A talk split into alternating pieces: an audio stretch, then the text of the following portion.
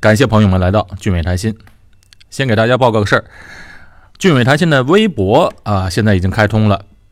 啊，这个微博啊，其实我两年前就开始注册了，但是后来呢，不知道怎么着，密码给忘了。再后来呢，我这电话又换了，又没及时更新，所以这个号怎么都找不回来了。那这还要非常感谢北京的刘先生帮我把这个微博的号找回来了，非常感谢啊！今后呢，朋友们可以通过微博和微信公众号这两个方式联系我。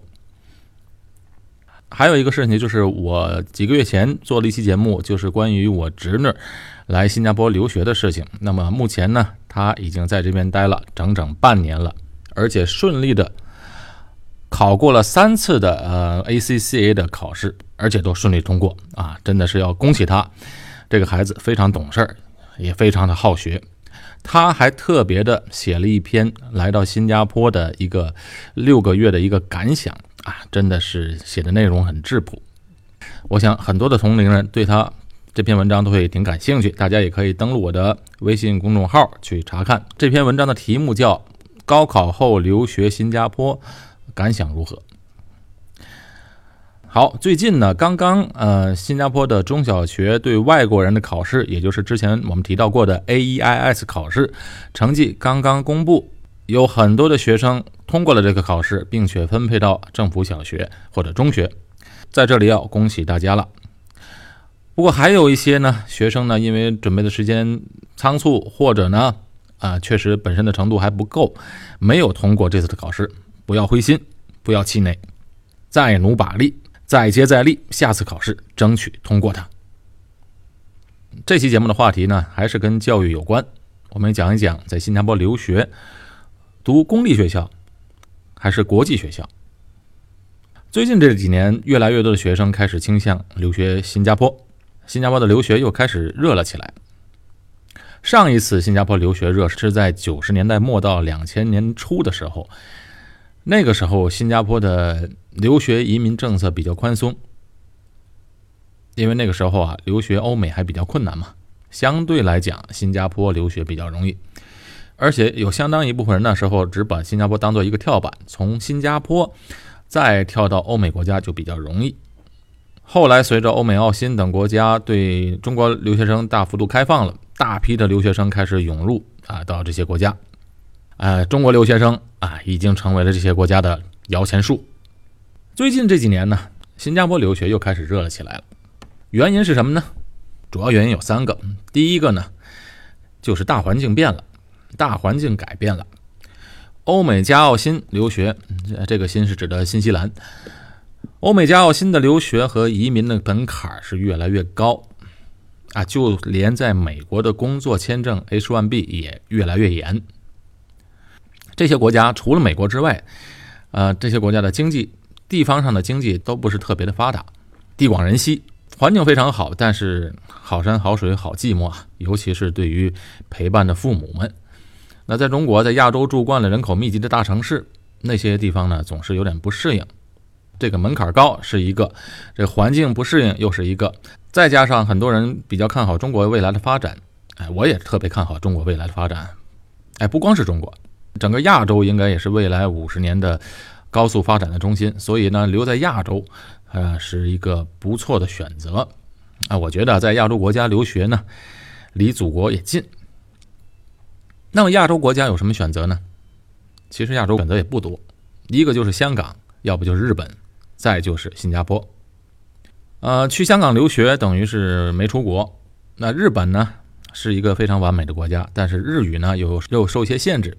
那么在亚洲，哎，只剩下新加坡这么一个地方了。第二个新加坡留学热起来的原因呢，就是目前呢留学开始低龄化了，小学、中学。甚至幼儿园就出来留学的人大有人在。那低龄留学呢？那新加坡显然就占了非常大的优势，可以说是绝对的优势。因为首先把孩子送出来留学，我们最大的一个担忧就是这里安不安全。那新加坡呢是一个非常安全的国家。小学一年级的学生在这里啊，每天坐地铁上下学，或者坐公共汽车上下学都是没有什么问题的。我想，就这一点，在任何其他国家，可能是不能想象的事情。第二个呢，对于中国学生来说，这里是双语的教育，双语环境，这也是大部分家长特别认同的。还有呢，就是离中国近嘛，家长们来这儿看望也比较方便。第三个原因呢，就是这个移民条件了。相对来讲，目前对于学生，尤其是在新加坡受过教育的学生，是比较容易拿到绿卡的。有的学生在政府学校啊，成绩好的话，在上学期间就已经拿到绿卡了。哎，这个跟新加坡的大趋势、大人口结构有关系。因为未来新加坡面临着人口短缺和老龄化的问题，新加坡呢需要年轻人。新加坡呢现在已经是亚洲地区的一个教育中心。那在新加坡这个小小的城市国家里啊，在小学、初中、高中，除了政府开办的。这个教育部直接指导的这个学校，还有几十所国际学校和私立学校，这就形成了一个独立于主流基础教育体系以外的另外的这个升学通道。在新加坡呢，这些私立教育或者国际教育已经成为一个教育产业了。这题话题呢，我们只是讲一讲政府学校和国际学校啊有什么区别。我想就足够了。私立学校我们先暂时不谈，而且我们谈政府学校和国际学校呢，今天呢主要是谈一下低龄，也就是小学、中学的部分。那么政府学校和国际学校在升学的途径方面呢，家长们究竟该如何选择呢？今天我们就聊一聊这个话题。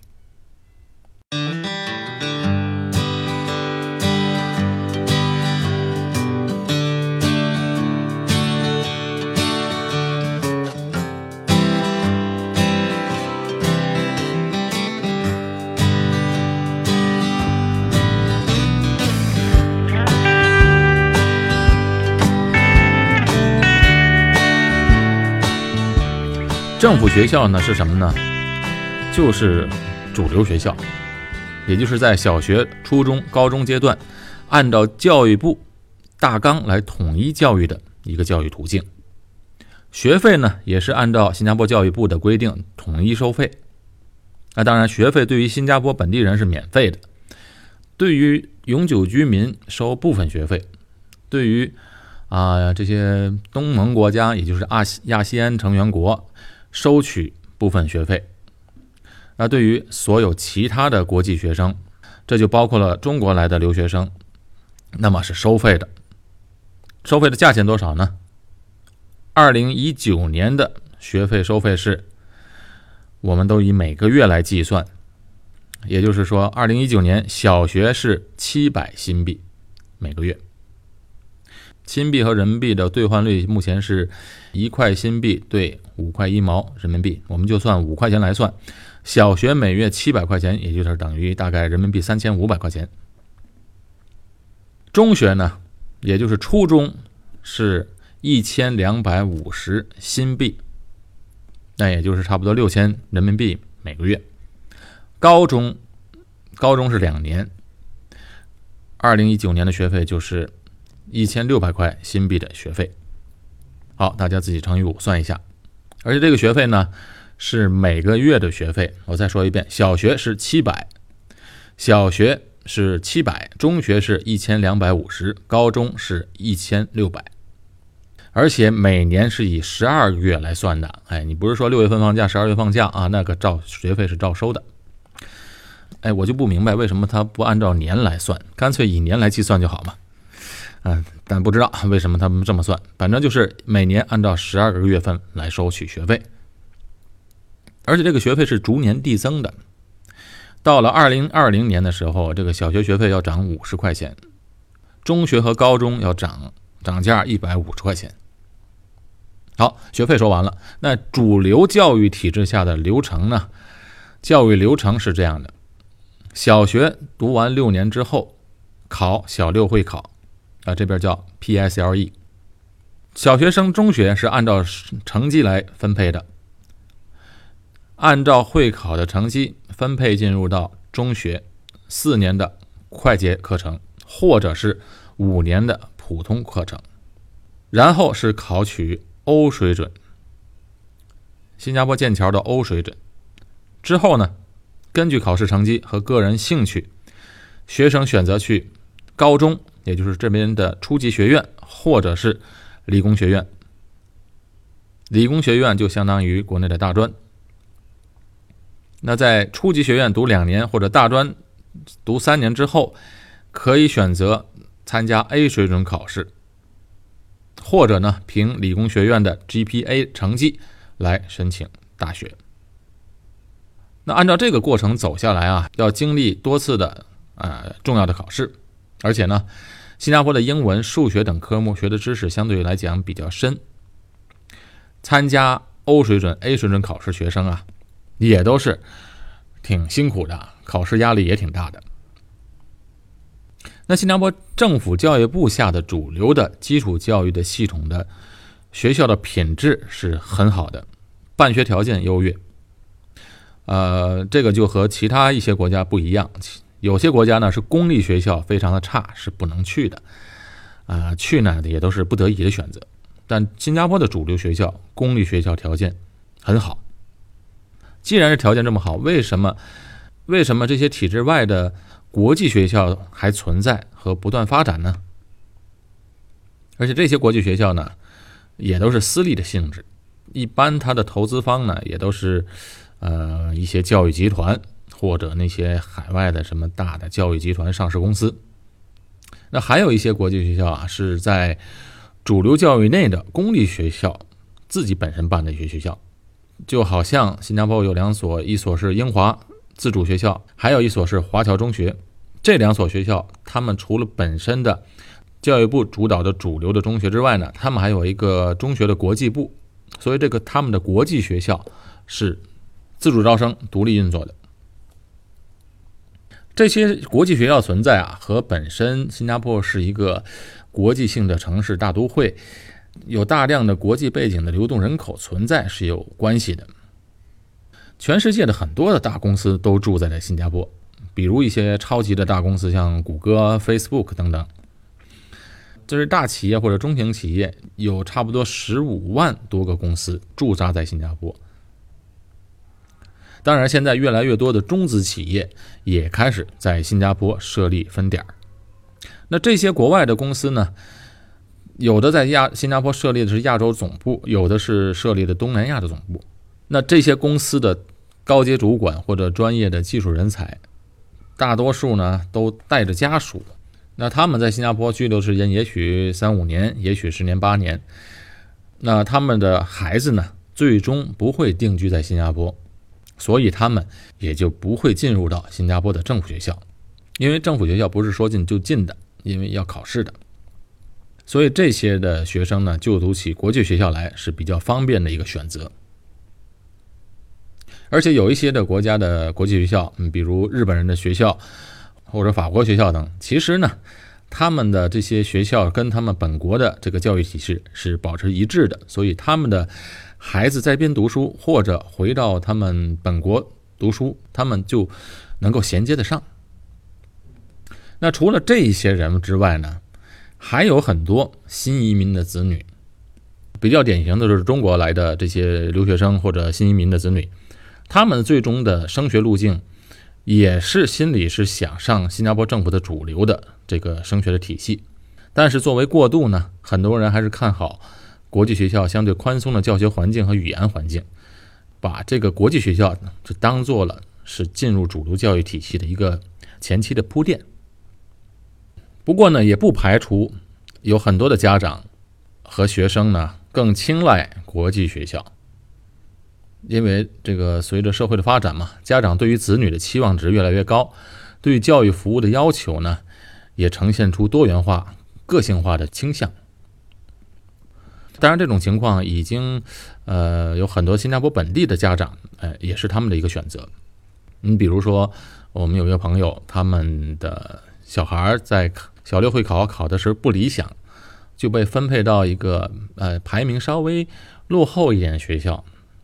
这家长呢都是比较期望孩子上好一点的学校。一看他既然考了一个差一点学校，那么干脆就给他报读了一个国际学校。当然，呃，我们就不去评价他上的这个国际学校真的会比他所放弃的那个主流学校会好多少。但是呢，呃，有些家长呢，他有一些经济实力之后呢，他自然会有一些更多的选择。那普遍上把孩子送到公立学校的家长们的想法，就是他们并没有把新加坡作为最终的教育目的地。将来孩子大了，还是要把孩子送到美国、英国、澳大利亚、新西兰等国家接受大学教育，把新加坡作为一个中间的阶段的一个过渡的跳板。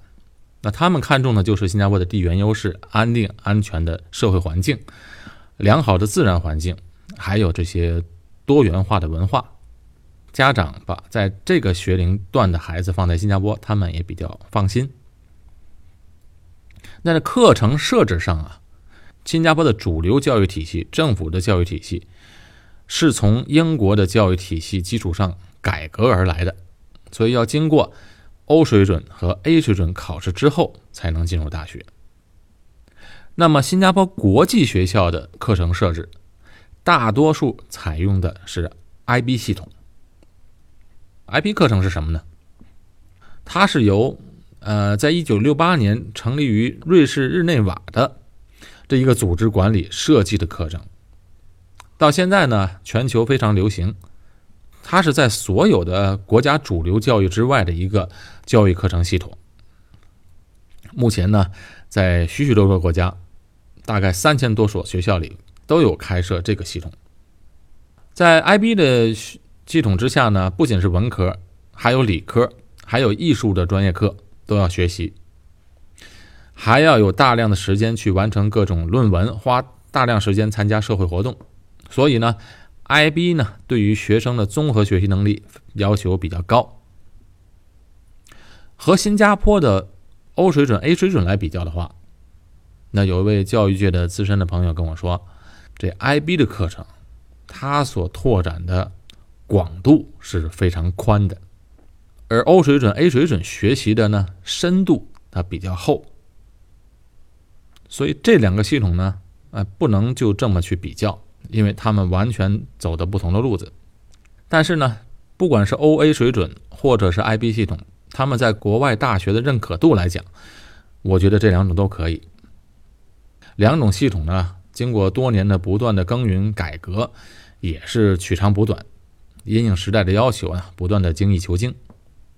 哎，这 IB 课程的国际学校啊，新加坡的教学质量还比较高，在新加坡的 IB 课程的教学总体的质量，已经连续六年，他的成绩为亚太地区的第一名。好了，刚才说的这些就是政府小学、中学的这个体系和 IB 课程这个体系两者的一些不同点。那么，应该如何根据自己的情况做出选择呢？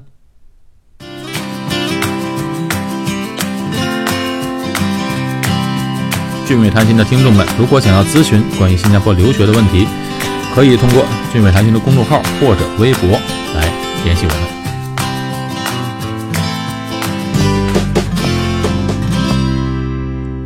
出国留学啊，是家庭的一个大事，一定要计划好，把各种的问题想清楚了。同时呢，也要量力而行。同时呢，这个出国留学，不管读什么系统，它也是一个长远的规划问题。不光是孩子的教育的规划，而且是整个家庭的这一个规划，所以是一件大事儿。决定孩子上哪一类型的学校呢？这就要家长们考虑。对孩子、对整个家庭的这一个出国的一个期望，或者最终的目标、最终的目的地是哪？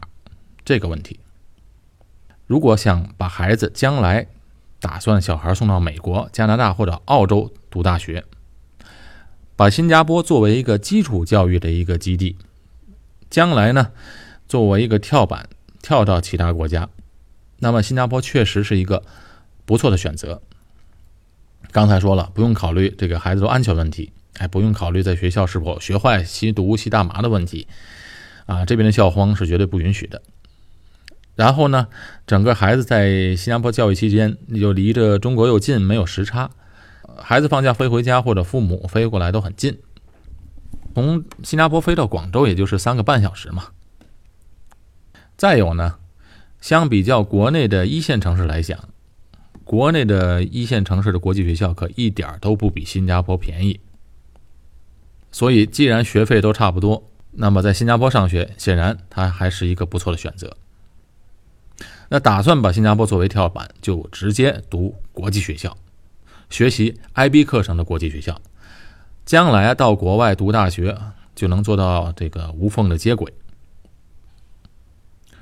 但是如果有人想把新加坡当做最终的目的地，孩子将来打算留在新加坡发展，工作生活都在这里。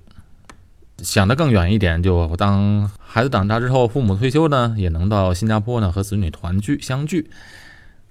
那么，就应该尽量读政府学校。为什么说尽量呢？因为主流的政府学校不好进嘛。公立学校的学额留给外国人的本来就不多，外国人必须要考试才能进入，就是考那个 AEIS 的考试，而且考试是不透明的。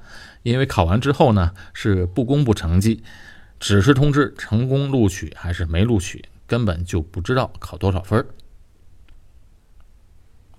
为什么要进入到政府学校主流的这个教育环节比较重要呢？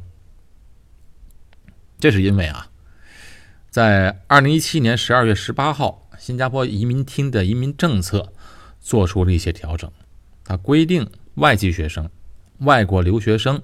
可以直接申请新加坡的永久居民。到现在是二零一八年十二月了，整整一年过去了。这一年呢，我就听到了好几位听众告诉我，他们的孩子已经成功申请到绿卡了。为什么说只有政府学校的学生有资格申请呢？这是因为啊，他申请是有条件的。呃，一个是要满足在新加坡居住两年以上的要求。第二个条件就是要至少通过一项新加坡的国家考试。那新加坡的国家考试有什么呢？啊，就比如像小学生、中学的 PSLE、小六会考，或者呢 O 水准、A 水准，这些都属于国家考试。那你想，这些考试呢，只有政府学校的学生才能去考的。所以说，想把新加坡当做最终目的地的，要尽最大的努力考上政府学校为好。那如果实在考不上政府学校，是不是就不能留在新加坡呢？当然，这事情呢，哎，不是绝对的。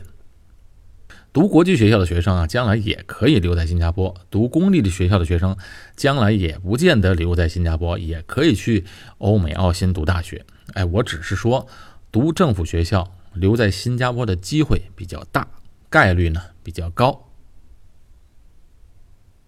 好，这期短短的一期节目。